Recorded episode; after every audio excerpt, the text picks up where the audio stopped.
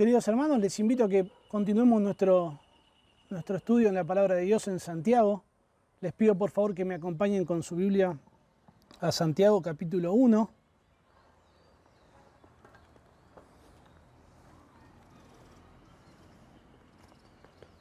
Hay, hay ciertos pasajes de las Escrituras, de manera particular a veces hay versículos muy, muy cortitos que, que con muy poquitas palabras dicen mucho. Hay ocasiones donde, donde hay versículos pequeños, versículos cortitos, que tienen un, gran contenido teológico, que tienen mucha teología, que tenemos mucho para sacar de ellos, que son muy claros. Y, este versículo, Santiago 1.18, es, es uno de esos. Hoy vamos a centrar nuestro estudio solamente en ese versículo, Santiago 1.18, dice así. Él, de su voluntad, nos hizo nacer por la palabra de verdad para que seamos primicias de sus criaturas. Él, de su voluntad, nos hizo nacer por la palabra de verdad para que seamos primicias de sus criaturas. Es tan corto, es tan conciso, que casi que si lo repetimos más de una vez durante el sermón, lo podríamos hasta memorizar. Pero es necesario que, que, pongamos este versículo en el contexto en el que está, en la carta de Santiago. El libro de Santiago, toda la carta de Santiago, nos enseña cómo ser creyentes, cómo ser creyentes en el sentido de cómo debería comportarse un creyente, cómo debería comportarse un hijo de Dios. A través de toda la carta de Santiago encontramos en más de una, de una ocasión una gran cantidad de imperativos, una gran cantidad de órdenes. Santiago va a transmitir un montón de órdenes para que los hijos de Dios, para que los creyentes llevemos a cabo, y lo va a hacer de una forma muy amorosa. Es como que Santiago cada vez que va, va a dar una orden, quiere, quiere atenuar ese carácter al dar una orden, hacerlo que la orden sea más amorosa, porque cada vez que da una orden, primero menciona la palabra hermanos. Y luego de mencionar la palabra hermanos, inmediatamente menciona un imperativo. Les voy a mostrar algunos ejemplos, hermanos. En, capítulo 1, versículo 16 dice, amados hermanos míos, no os engañéis. 2.1, hermanos míos, no tengáis. 2.5, hermanos míos, escuchad, ¿eh? Y así lo va a hacer Santiago durante 12 veces. Y, todo el tiempo, hermanos míos, hermanos míos, y una orden, una orden, una orden. Y aquí podemos identificar que los destinatarios a quienes se, dirige Santiago principalmente son considerados por Santiago como creyentes. Por eso los llama hermanos, hermanos, hermanos. Pero también entendemos que los creyentes necesitamos recibir órdenes de la palabra de Dios. Necesitamos ser confrontados, necesitamos ser exhortados. Para de esa manera corregir nuestra conducta y co conducirnos como lo debería ser un hijo de Dios. De manera particular en el capítulo 1 que venimos estudiando, Santiago nos enseña cómo comportarnos en el sufrimiento. Luego Santiago nos enseña cómo comportarnos en relación a nuestro pecado, a nuestra pecaminosidad. Recuerdan que no deberíamos bajo ningún punto de vista culpar a Dios por nuestro pecado. Dios, no puede tentar a nadie. De Dios viene todo lo bueno. Y en la tercera sección nos enseña cómo comportarnos en relación a la palabra de Dios. Desde el versículo 18 en adelante, debemos desechar el pecado para recibir la palabra de Dios. No debemos ser oidores olvidadizos, sino hacedores de la obra. Hay algo, hay algo muy interesante en este versículo, en el versículo 18, y es que este versículo funciona como una bisagra entre dos unidades de pensamiento. En, la, en la, la, la, vez pasada, cuando estuvimos viendo desde el versículo 13 al 18, en el contexto que estaba en el versículo 17, decía Santiago que toda buena dádiva, todo don perfecto desciende de lo alto, y la demostración de que Dios, de Dios viene lo bueno, de que Dios no, de Dios no puede venir nada malo, es el versículo 18, que Dios de su voluntad nos hizo nacer por la palabra de verdad para que seamos primicias de sus criaturas. Es la evidencia de la bondad de Dios.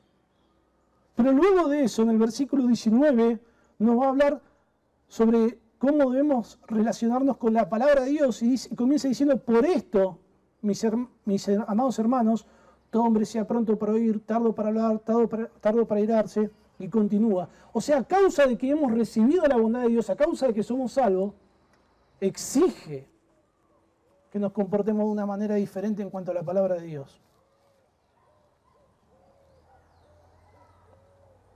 Santiago pone, pone este versículo de una manera central en todo este capítulo para hacernos comprender que cómo reaccionamos a las pruebas, cómo reaccionamos en cuanto a nuestra pecaminosidad, cómo reaccionamos a la palabra de Dios, todo eso debe hacerse a la luz de lo que dice el versículo 18, que Dios de su voluntad nos hizo nacer por la palabra de verdad para que seamos primicias de sus criaturas. Si usted no es un creyente, si usted no nació de nuevo, no tiene sentido que usted se esfuerce por reaccionar correctamente al sufrimiento. Si usted no nació de nuevo, de nada le sirve que usted reconozca su pecaminosidad y nada más. De nada le sirve que usted lea las escrituras, que usted se comporte como una persona religiosa. Si usted aún no comprendió que Dios de su voluntad sus hijos los hizo nacer por la palabra de verdad. Usted necesita comprender por sobre todas las cosas el Evangelio. El tema de este versículo 18 es que Dios trae a las personas a la salvación. Y de todas las palabras que se utilizan durante las escrituras para describir la salvación, Santiago escoge una, una, palabra en particular, dice, Él nos hizo nacer.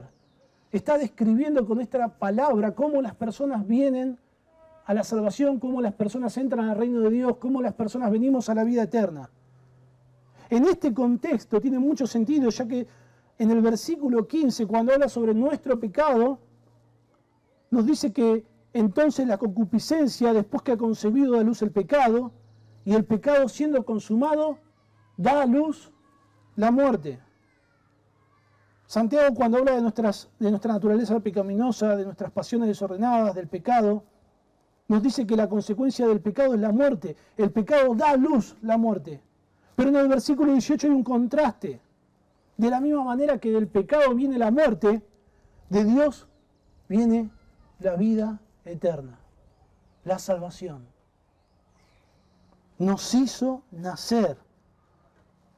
Esta, palabra hizo nacer es una, en el Nuevo Testamento fue escrito en griego y en griego es una sola palabra. El significado de esta palabra es dar a luz. Dios nos hizo Dios nos dio a luz. Esa es la idea. Cuando esta palabra se utiliza en su forma sustantiva significa estar encinta. Pero en la forma verbal, como es en esta ocasión, se traduce dar a luz, nos hizo nacer. Eso es lo que Dios hizo en relación a los creyentes. Nos dio a luz, nos hizo nacer. Santiago toma esta, esta metáfora del alumbramiento para explicar cómo los, seres humanos venimos a la salvación y venimos a la vida eterna y luego se desarrolla esta enseñanza en todo el Nuevo Testamento, es la enseñanza del nuevo nacimiento. La primera vez que aparece esta enseñanza en el Nuevo Testamento, esta doctrina, aparece motivada por el Señor Jesús. Recuerdan cuando el Señor Jesús se encuentra con Nicodemo, en Juan capítulo 3. Y hay algo que es muy curioso. Nicodemo no le preguntó a Jesús, cómo hacer para nacer de nuevo. El Señor Jesús le trajo el tema directamente. Este tema está en las Escrituras por motivación del Señor Jesucristo mismo. Cuando el Señor confronta a Nicodemo, le dice así, respondiendo Jesús le dijo, de cierto, de cierto te digo que el que no naciere de nuevo no puede ver el reino de Dios. Nicodemo le dijo, ¿cómo puede un hombre nacer siendo viejo? ¿Puede acaso entrar por segunda vez en el vientre de su madre y nacer? Nicodemo estaba pensando solamente no estaba pensando en la metáfora, estaba pensando de manera literal. Respondiendo Jesús, de cierto, de cierto te digo que el que no naciere de agua y del Espíritu no puede entrar en el reino de los cielos. Jesús fue el primero en tomar esta metáfora. De la misma manera que usted, usted no hizo nada ¿no? para venir a este mundo a existir. Usted no, no tomó ninguna decisión. Fueron sus padres los que pensaron en tener un hijo, no le pidieron permiso, no le pidieron consejo, usted no aceptó hacerlo. Fue algo que Dios hizo. De igual manera, para entrar a la vida eterna es algo que Dios tiene que hacer. Es algo que solo Dios puede hacer. Solo Dios puede quitar el velo que una persona reconozca su pecado y se dé cuenta de la necesidad que tiene de conocer a Cristo, de abrazar a Cristo. Pablo, menciona este tema en Efesios capítulo 2, versículo 5, dice que aún estando nosotros muertos en pecados. Así es como nos describe las escrituras en nuestra condición antes de conocer a Dios, muertos en pecados. Nos dio vida juntamente con Él, con el Señor Jesucristo. Leíamos en 1 Pedro 1.23, siendo renacidos. Y Santiago en este, en este versículo tan cortito nos, nos habla sobre que Dios nos trae la vida eterna. Y este versículo responde las siguientes preguntas. ¿Por qué nos trae la vida eterna? ¿Cómo nos trae la vida eterna? ¿Para qué nos trae la vida eterna? En primer lugar responde la pregunta, ¿por qué Dios nos trae la vida eterna? Y, intentando ser muy específico y, que no se escape nada de este concepto, en primer lugar, Dios nos trae a la vida eterna, Dios trae a las personas a la vida eterna por el ejercicio libre de su soberana voluntad. Él, de su voluntad, nos hizo nacer. En palabras más sencillas, Dios nos trae a la vida eterna porque Él quiere hacerlo. Porque Él lo quiso hacer. Porque fue su voluntad. Es lo que Él quiere hacer. Toda buena dádiva, todo don perfecto desciende de lo alto y la mayor demostración de la bondad de Dios es la salvación, es Cristo. Esta salvación es llevada a cabo 100% por Dios. Dios no salva a las personas porque seamos buenas, todo lo contrario. No salva a las personas porque Él vio que íbamos a tener alguna predisposición espiritual hacia Él en el futuro, sino que lo hace de manera totalmente libre e independiente. Lo hace porque Él lo quiso hacer. En el original, la primera palabra que, aparece en todo este texto es la palabra voluntad. La nueva versión internacional traduce el inicio de este versículo por su propia voluntad. Porque en el versículo anterior se hablaba del Padre de las Luces, de Dios mismo. Hay referencia a que Dios creó todos los astros. El Señor que creó todos los astros nos crea, nos hace nacer a la vida eterna por su propia voluntad. Esta palabra voluntad es la palabra griega volomai, que significa desear, anhelar, implica planificación, implica el uso de la voluntad, pero también, también significa propósito, plan, intención.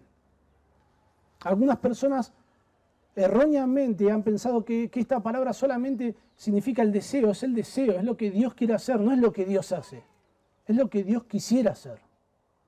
Para tratar de alguna forma de proteger a Dios o salvaguardar a Dios de por qué no se salvan todas las personas.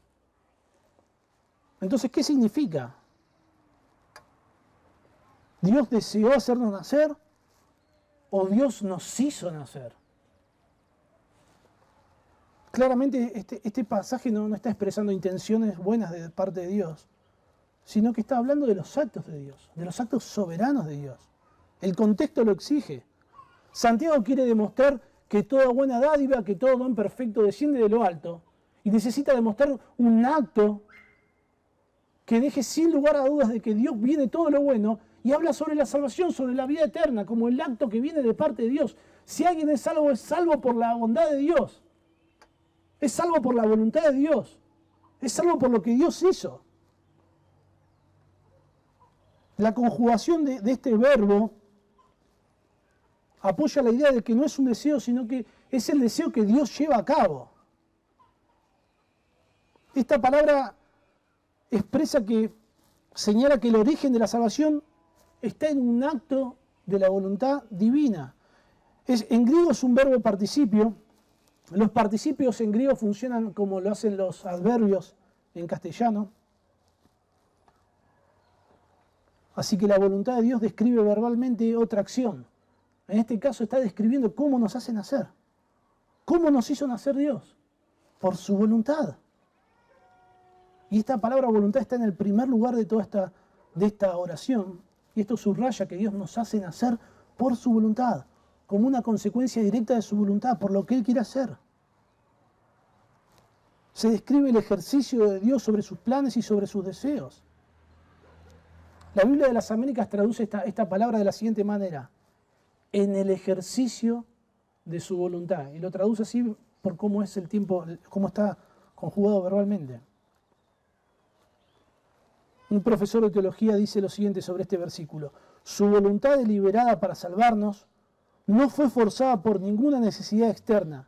Habiéndolo determinado, Dios actuó libremente para salvarnos. Un hecho incongruente con la creencia de que Dios nos tienta a pecar. ¿Ustedes recuerdan la última vez que hablamos? Cuando alguno es tentado, no diga que es tentado de parte de Dios. Esa era la creencia que ellos tenían. Totalmente errado. De Dios viene todo lo bueno. El comentarista Peter Davis dice, lo que señala Santiago no es simplemente lo que Dios decidió, sino lo que Dios decidió hacer. Y claro, ¿quién puede frustrar los planes de Dios? ¿Quién puede detener la mano de Dios? Recuerdan que anteriormente Santiago habló de la inmutabilidad de Dios. Cuando menciona anteriormente que en Dios no hay mudanza, no hay sombra de variación. Y luego de eso nos habla acá de que Dios nos hizo nacer. Esto nos habla de que esta salvación de Dios es eterna, no puede ser alterada. La decisión de Dios de salvarnos no puede cambiar, porque Dios es inmutable. La seguridad de nuestra salvación no reposa en nuestra conducta, sino que reposa en el carácter de Dios inmutable, reposa en los actos de Dios, en la decisión de Dios. Y esto no es algo particular de Santiago, sino que a través de todo el Nuevo Testamento, una y otra vez se utiliza esta palabra para hablar de lo que Dios desea y hace y lleva a cabo. Efesios 1.11 dice que en Él asimismo tuvimos herencia, habiendo sido predestinados conforme al propósito del que hace todas las cosas según el designio de su voluntad. Todas las cosas. Todo lo que Dios hace lo hace según el designio de su voluntad. El Señor Jesucristo en Mateo 11.27 utiliza esta palabra, se traduce quiera, y, realmente cuando lo, leemos con detenimiento dice algo que, es impactante. Dice lo siguiente, todas las cosas me fueron entregadas por mi Padre, y nadie conoce al Hijo sino el Padre, ni el Padre conoce a alguno sino el Hijo, y a aquel a quien el Hijo lo quiera revelar. Fíjese lo que dice este pasaje. Ni el Padre conoce a alguno, sino aquel a quien el Hijo lo quiera revelar. Este pasaje nos dice que las personas conocen a Dios cuando Cristo se los quiere revelar. Nadie llega a la salvación, nadie llega a la vida eterna por su propia decisión. Si alguien es salvo, si alguien va a gozar de la vida eterna, es por la decisión de Cristo Jesús, Señor.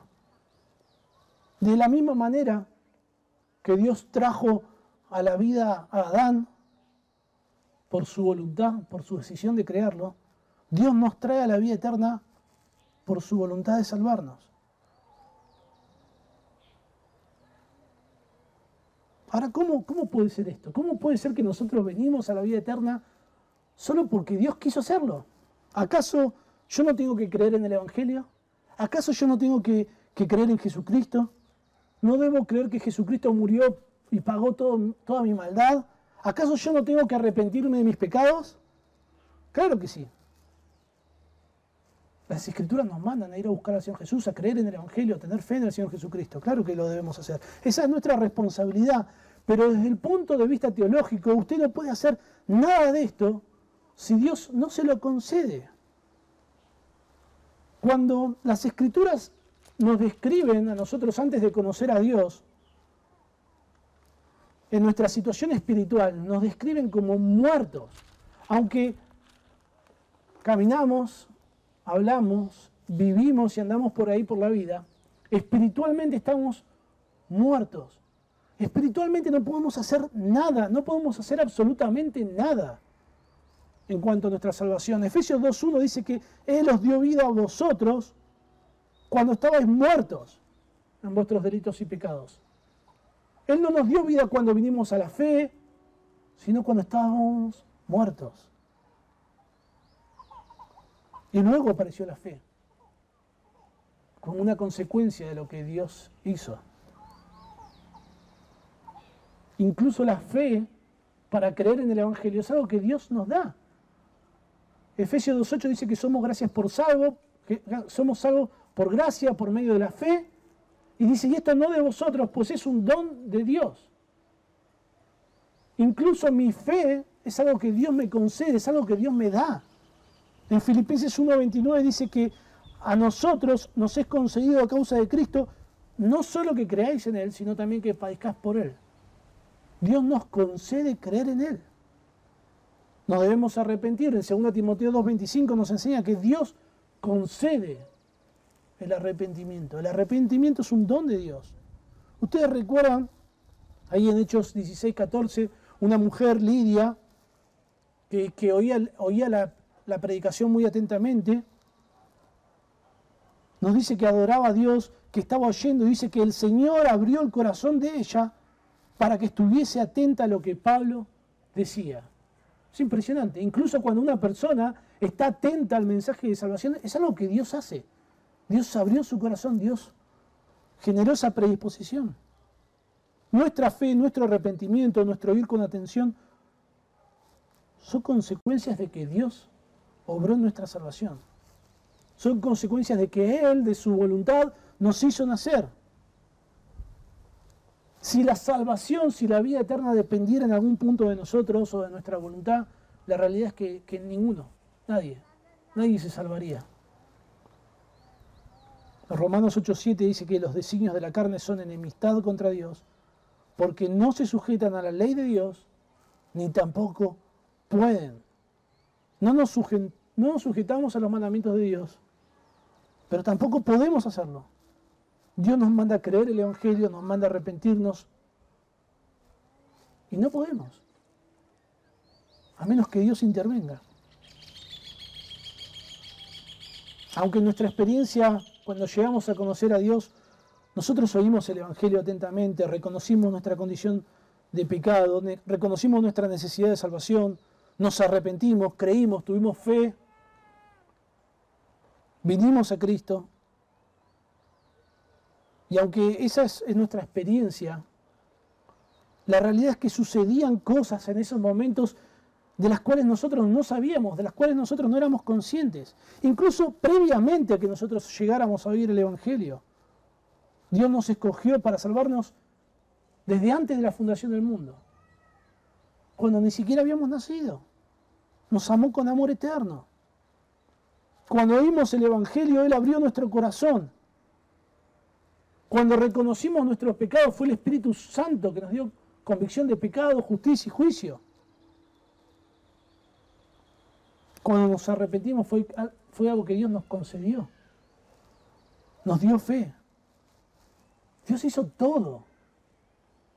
No hay nada, no nos queda ni un poquito que podamos agarrarnos nosotros para gloriarnos en nuestra salvación. Él lo hizo de su voluntad.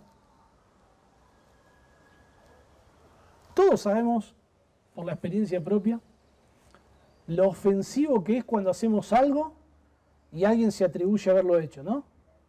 Esto pasa muy seguido en el trabajo, cuando estamos trabajando, a veces en el hogar.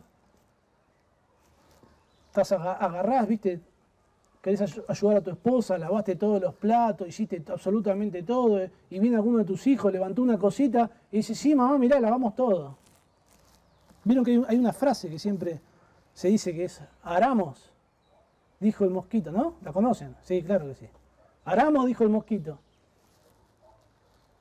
Esta, frase viene de un refrán que era un poquito más extenso que decía así, Aramos, dijo el mosquito, al buey que rompe el terrón.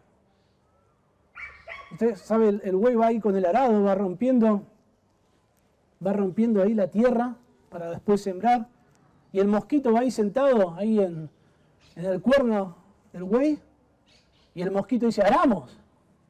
Pero el mosquito no hizo, no hizo absolutamente nada.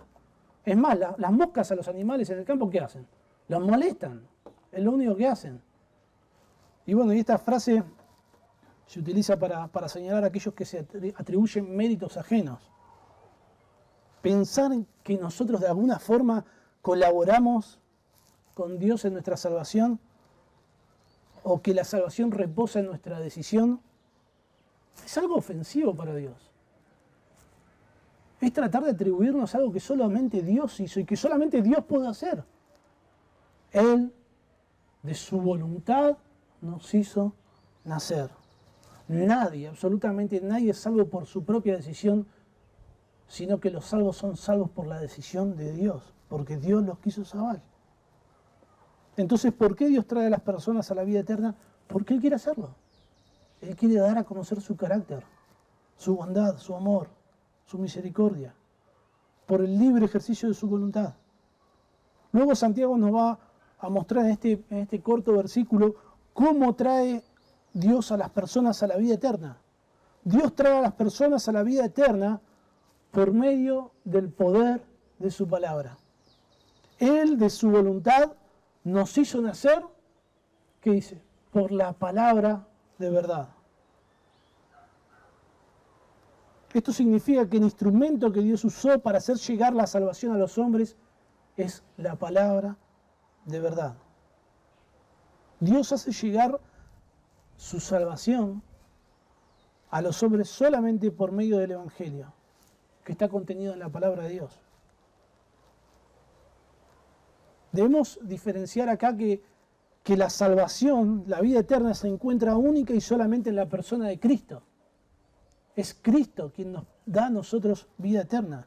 En Hechos 4.12 dice que en ningún otro hay salvación porque no hay otro nombre bajo el cielo dado a los hombres en que podamos ser salvos. La salvación está en el Señor Jesucristo. En, en 1 Juan 5.11 dice, y este es el testimonio, que Dios nos ha dado vida eterna y esta vida está en su Hijo.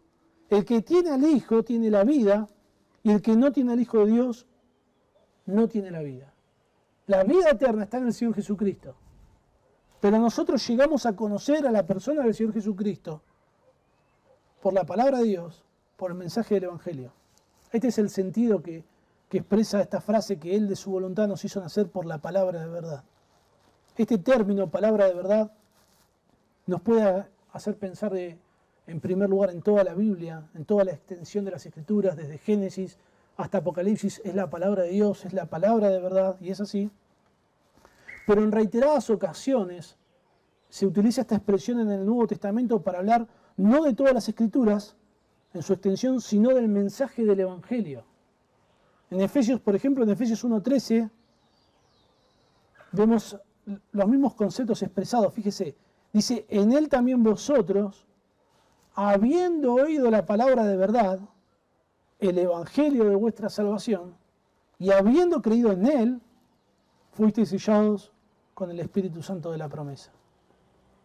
También lo hace Pablo en Colosenses 1.5, dice, habiendo oído vuestra fe en, Cristo Jesús y del amor que tenéis a todos los santos, a causa de la esperanza que os está guardada en los cielos, de la cual ya habéis oído por la palabra verdadera del Evangelio. Llegamos a la fe del Señor Jesucristo por medio de la palabra del Evangelio. De la misma manera el apóstol Pedro lo expresa en 1.23, dice, siendo renacidos por la palabra de Dios que vive y permanece para siempre. Dios nos trae a la vida por medio de la predicación del Evangelio, por medio de su palabra. ¿Cómo puede ser esto? ¿Cómo puede Dios por su palabra hacernos nacer? Es un milagro. Y sí que lo es. Y Dios hizo todas las cosas que nosotros vemos por medio de su palabra. En Salmo 33.6 dice que por la palabra de Jehová fueron hechos los cielos y todo el ejército de ellos, todas las estrellas, por el aliento de su boca. Los seres humanos no podemos llegar a dimensionar el tamaño del espacio. No podemos llegar a descubrir todo lo que ahí hay. Y Dios lo hizo así, solamente por el poder de su palabra. Cuando Dios, en Génesis capítulo, capítulo 1, cuando Dios comienza a hacer su creación, todas las cosas que nosotros hoy vemos, Él lo hizo, lo hizo solamente por su palabra. Nosotros para crear cosas necesitamos usar materia prima, transpirar, sudar, pensar, gastar energía. Dios lo hace todo por medio de su palabra. Dios dijo, sea la luz y hubo luz. Entonces Dios dijo, haya expansión e hizo la expansión. Dios dijo, produzca la tierra vegetación y produjo la tierra vegetación. Y nosotros tenemos que estar meses para sembrar unos tomatitos. Y Dios lo hace todo, todo, absolutamente todo por el poder de su palabra.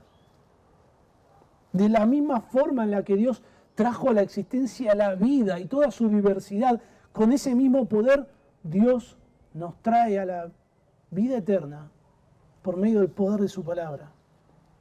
Es por eso que en Romanos 1.16 nos dice que el Evangelio es poder de Dios para salvación.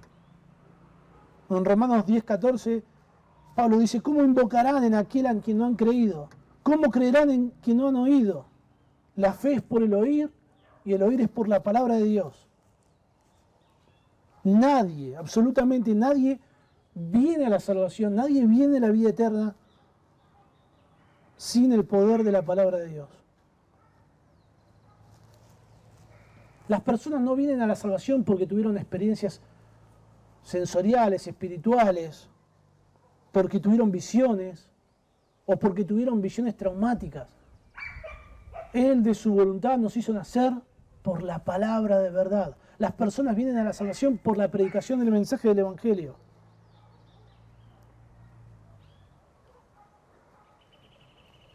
No hay nada, absolutamente nada, que sustituya la predicación del Evangelio. Absolutamente nada. Es por eso que cuando alguien no conoce a Dios lo que necesita es escuchar el Evangelio. Escuchar el Evangelio una vez, otra vez y otra vez. Es por esa razón que, a nuestros hijos los podemos a leer, que lean las escrituras, que lean el Evangelio. Porque la única forma que Dios puede traerlos a la salvación es por medio del Evangelio. Es la única forma que Dios va a utilizar para que ellos conozcan a Cristo.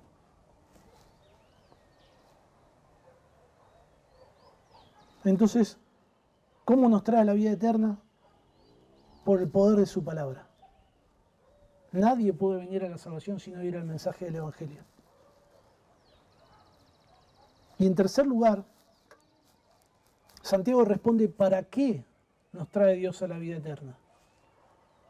Dios, no hace las cosas porque sí, sin ningún propósito, sino que Dios tiene un propósito en todo. Algunas personas piensan de que Dios salva a las personas para que tengan una vida plena, para que disfruten de este mundo, para que estén a salvo, para que no tengan temores, para que no tengan temor de la muerte. Otros dicen, bueno, solamente Dios nos salvó para que no suframos, para que no suframos el, infierno, el castigo eterno y ya. Pero las escrituras enseñan algo diferente. Las escrituras enseñan que Dios trae a las personas a la vida eterna para sí mismo, para su gloria para su honra. Él de su voluntad nos hizo nacer por la palabra de verdad para que seamos primicias de sus criaturas. Dios nos creó, Dios nos hizo nacer. Si alguien nació de nuevo, si alguien vino a la vida eterna, fue por una obra de Dios. No somos nuestros, sino que somos de Dios. Ese es el concepto de ser primicias de sus criaturas. De sus criaturas. La palabra primicia significa primer fruto y ese es el significado literal. Esta palabra está, está relacionada con el Antiguo Testamento. Dios en diferentes ocasiones ordenaba que los primeros frutos de la cosecha fueran consagrados como ofrenda para Dios. Lo primero que se cosechaba no era para las personas, era para Dios. No era mío, esto es de Dios. El hijo primogénito, el primogénito del ganado, los primeros productos de la, de la viña, de la huerta, los primeros productos del campo todos eran pertenencia de Dios y estaban destinados para servir a Dios. En Deuteronomio 18.4, por ejemplo, dice, las primicias de tu grano, de tu vino, de tu aceite, las primicias de la lana, de tus ovejas, le darás.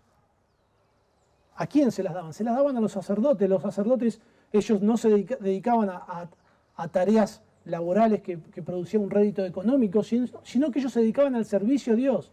Ellos servían en el templo, hacían tareas que Dios les había destinado Y todas esas primicias que las personas ofrendaban para Dios, los sacerdotes lo usaban para poder llevar a cabo su ministerio y también para el sostén de ellos. En número 18, 12, Dios habla con Aarón y le dice lo siguiente: de aceite, de mosto y de trigo, todo lo más escogido, las, primicias de ellos que presentarán a Jehová, para ti las he dado. Santiago obviamente está dando un significado metafórico en este caso, y Santiago no es el primero que, usa, hace un uso metafórico de esta palabra. En el Antiguo Testamento, en Jeremías 2.3, dice lo siguiente, Israel era santo para Dios, las primicias de su, de su cosecha. Esto lo hace, esta, esta frase la usa Jeremías para describir a, a Israel como la posesión de Dios, como una posesión especial de Dios. Y Santiago acá hace lo mismo. Toma este término del Antiguo Testamento y lo usa metafóricamente para hablar de los creyentes como una posesión especial de Dios, de toda la creación, de todas las criaturas. Los creyentes somos las primicias, somos renacidos para ser suyos, para ser su posesión. Somos renacidos para ser su pueblo, para, Dios mismo. No somos nuestros. Algunas personas dicen, bueno, yo con mi vida hago lo que yo quiero. Todo le pertenece a Dios. Absolutamente todo. No hay nada que no sea de Dios. El Salmo 24 dice que de Jehová es la tierra y su plenitud, el mundo y los que en él habitan. Todo es de Dios. Porque todo lo hizo Dios. En Proverbios 16.4 dice, todas las cosas ha hecho Jehová para sí mismo. Todo lo que Dios hizo es para Él, es para su gloria, es para su honra. Y aún al impío para el día malo. Aún Dios muestra su gloria, sus atributos, su justicia en el castigo del impío. En palabras de Pablo en Romanos 11:36 dice que de Él, por Él y para Él son todas las cosas. A Él sea la gloria por los siglos. Todas las cosas, todas las personas, todo es de Dios. Todas las cosechas son de Dios. ¿Acaso había alguna cosecha en Israel que no era, que no era de Dios, que no le pertenecía? Todo era de Dios. Pero las primicias eran especiales, eran santificadas, se apartaban, se separaban de, de las demás cosechas porque estaban dedicadas de manera especial para servir a Dios. De igual manera, todos los seres humanos son criaturas de Dios. Todos los seres humanos le pertenecen a Dios. Pero entre toda la creación, los salvos son especialmente para Dios. Son para su gloria, son para su honra, son para su servicio.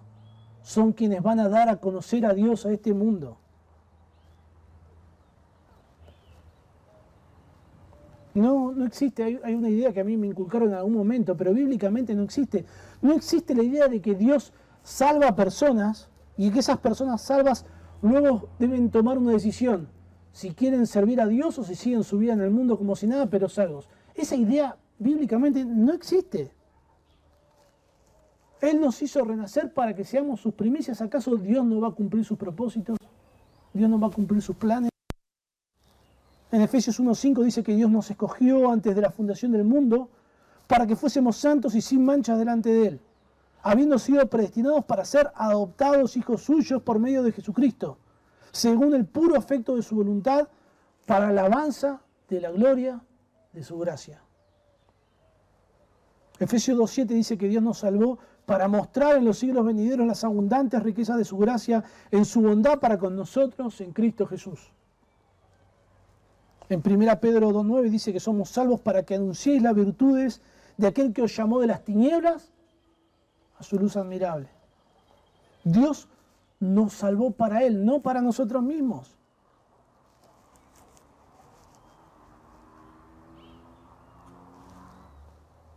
El llamado al Evangelio, a la salvación, a la vida eterna, no es un llamado a la felicidad, a la autorrealización, a una vida plena en este mundo, sino que es un llamado a ser de Dios, es un llamado a vivir para Dios.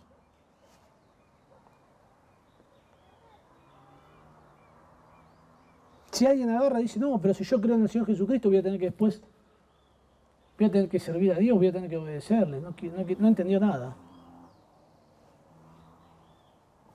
Si rechaza el Evangelio por eso, no entendió absolutamente nada. Si alguien piensa que puede recibir solamente de Dios la salvación y despreciar a Dios, no entendió nada. Dios nos hizo renacer para que seamos sus primicias, para que seamos para Él. Él de su voluntad nos hizo nacer por la palabra de verdad para que seamos primicias de sus criaturas. Dios trae a las personas a la vida eterna porque Él quiere. Dios trae a las personas a la vida eterna por medio del Evangelio. Y por último, Dios trae a las personas a la vida eterna para su gloria. Y esto no significa que los creyentes vamos a ser perfectos. Claro que no lo somos. Claro que vamos a pecar, claro que necesitamos arrepentirnos, volver a Dios. Y es por eso que Santiago nos enseña cómo comportarnos y nos da órdenes, exhortaciones, mandatos, una y otra vez, para que nos comportemos como creyentes, como hijos de Dios. Pero de nada sirve una vida religiosa, de nada sirve venir a la iglesia, leer la Biblia, hacer obras de caridad, si usted aún no ha nacido de nuevo. Es algo central, es algo fundamental. Usted debe comprender su necesidad del Evangelio, su necesidad de, de Cristo, de que usted es un pecador o pecadora, de que su pecado le separa de Dios, de que usted no puede llegar a Dios, de que usted necesita recibir de Dios su misericordia, su perdón, de que el Señor Jesucristo murió en nuestro lugar para pagar nuestro pecado, para pagar nuestra maldad. Y la consecuencia de todo eso, las escrituras la llaman como nueva criatura. Si alguno está en Cristo, nueva criatura es, somos renacidos. Somos renacidos.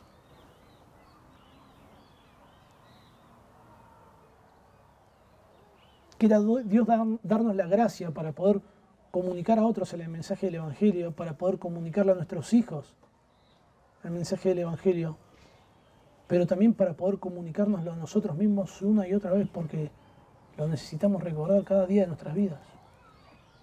Porque la forma en la que respondemos al sufrimiento, la forma en la que respondemos a la palabra de Dios, que son los temas que toca acá Santiago en el capítulo 1 y luego más adelante, se deben llevar a cabo a la luz de que Dios nos salvó, de que Él nos hizo renacer, de que somos sus primicias, de que somos su posesión, de que somos para Él. Oremos. Querido Dios, Señor nuestro, gracias por, tu palabra, por lo clara que es. Señor, gracias por, por ser tus hijos. No hay nada bueno en nosotros, no hay nada por lo que lo merezcamos. Señor, y de esa manera en, nuestra vida eterna, en nuestra salvación, tú, tú recibes toda la honra, toda la gloria, Señor, porque solamente tú eres digno, tú lo has hecho. Y Señor, queremos, queremos prestar atención a tu palabra, a lo que vamos a seguir estudiando en Santiago. Señor, entendiendo que somos tuyos, que no nos pertenecemos, que somos tus primicias, Señor. Gracias, Señor, por, por recibir tu gracia tu amor de una forma especial, de una forma única, Padre. En el nombre del Señor Jesús. Amén.